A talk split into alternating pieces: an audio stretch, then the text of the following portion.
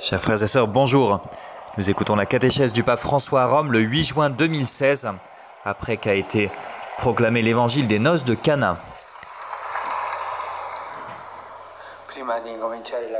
Avant de commencer la catéchèse, je voudrais saluer un groupe de couples qui célèbrent leur 50e anniversaire de mariage.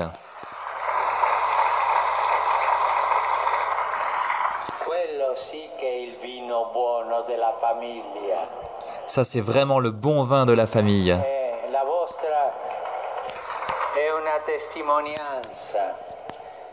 Vous donnez un témoignage que les jeunes époux que je saluerai après, les jeunes, doivent apprendre. C'est un beau témoignage. Merci. Merci de votre témoignage.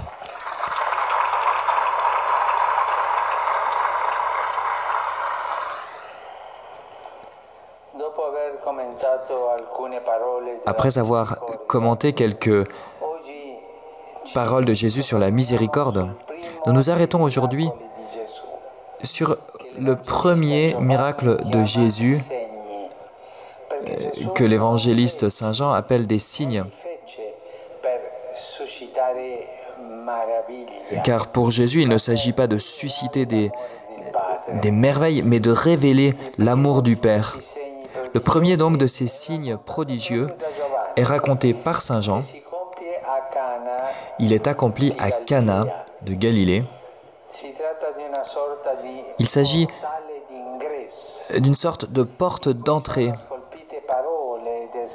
dans laquelle sont inscrites des paroles, des expressions qui illuminent le mystère tout entier du Christ et ouvrent le cœur des disciples à la foi. En voici certaines. Dans l'introduction, nous trouvons l'expression Jésus avec ses disciples. Ce que Jésus a appelé à le suivre, il les a appelés à lui dans une communauté comme une unique famille et ils sont invités tous aux noces.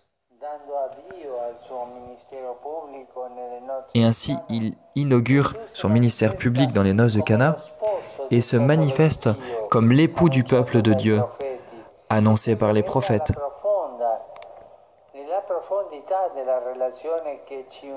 Il nous montre la profondeur de la relation qui nous unit à lui, une nouvelle alliance d'amour. Et quel est donc le fondement de notre foi? C'est un acte de miséricorde par lequel Jésus nous a unis à lui. La vie chrétienne est la réponse à cet amour. C'est un peu comme l'histoire de deux amoureux. Dieu et l'homme se rencontrent. Ils vont à la recherche l'un de l'autre, ils se trouvent, ils se célèbrent et ils s'aiment. Un peu comme l'homme et la femme dans le cantique des cantiques. Tout le reste est une conséquence de cette relation. L'Église est la famille de Jésus où son amour est déversé. C'est cet amour que l'Église garde, conserve et veut donner à tous. Dans le contexte de l'alliance, on comprend aussi l'observation de la Vierge Marie. Ils n'ont plus de vin. Comment est-il possible de célébrer des noces, de faire la fête? S'il manque ce que les prophètes indiquaient comme un élément typique du banquet messianique L'eau est nécessaire pour vivre, mais le vin exprime l'abondance du banquet et de la joie de la fête. C'est une fête de noces. S'il manque du vin,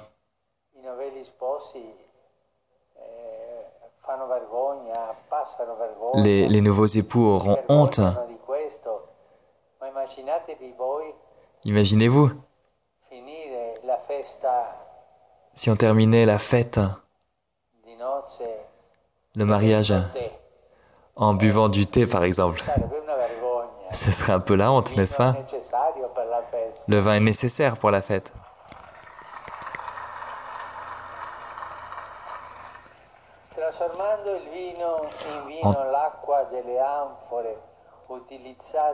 En, transformant en vin l'eau des amphores utilisées pour la purification des Juifs, Jésus accomplit un signe éloquent. Il transforme la loi de Moïse dans l'évangile qui porte la joie. Comme le dit autre part Saint Jean, la loi a été donnée par Moïse, la grâce et la vérité sont venues par Jésus-Christ.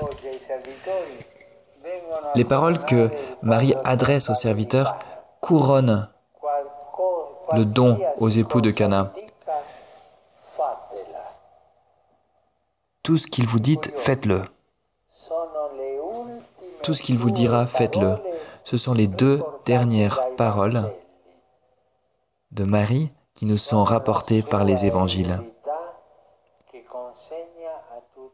C'est un peu l'héritage que Marie livre à chacun de nous. Aujourd'hui, la Vierge Marie nous dit à nous tous, tout ce qu'il vous dira, tout ce que vous, Jésus vous dira, faites-le. Voilà l'héritage, le testament de la Vierge Marie. C'est beau, n'est-ce pas?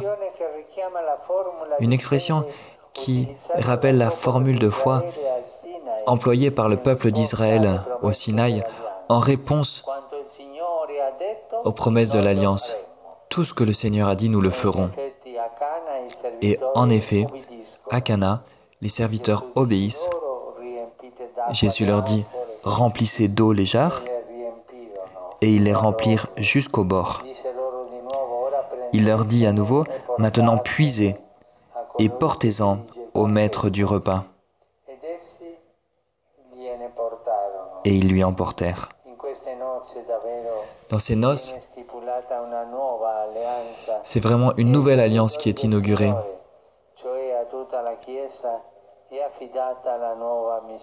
Le Seigneur confie à toute l'Église une nouvelle mission. Tout ce qu'il vous dira, faites-le. Servir le Seigneur veut dire écouter et mettre en pratique sa parole. C'est la recommandation simple mais essentielle de la Mère de Jésus, le programme de vie du chrétien pour chacun d'entre nous, de puiser,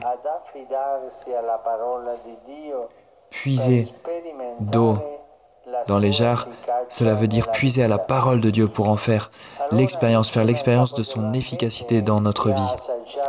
Ainsi, le maître du repas qui a goûté l'eau changée en vin, nous pouvons nous aussi nous exclamer, tu as gardé le bon vin jusqu'à maintenant. Oui, le Seigneur continue à réserver ce bon vin pour notre salut. Ce bon vin qui est déversé, qui coule du côté du Seigneur, du côté transpercé du Seigneur. Et la dernière phrase, c'est comme une, conclusion. Tel fut le commencement des signes que Jésus accomplit. C'était à Cana de Galilée. Il manifesta sa gloire et ses disciples crurent en lui. Les noces de Cana sont beaucoup plus que le simple récit du premier miracle de Jésus. C'est un peu comme un écrin où est gardé le secret de sa personne, le but de sa venue. L'époux qui inaugure les noces qui seront accomplies au mystère pascal. Dans ces noces, il unit à lui ses disciples dans une alliance nouvelle et définitive. À Cana, les disciples de Jésus deviennent sa famille. Et à Cana naît la foi de l'Église. Nous sommes tous invités à ces noces, car le, le vin nouveau ne nous manquera plus. Merci.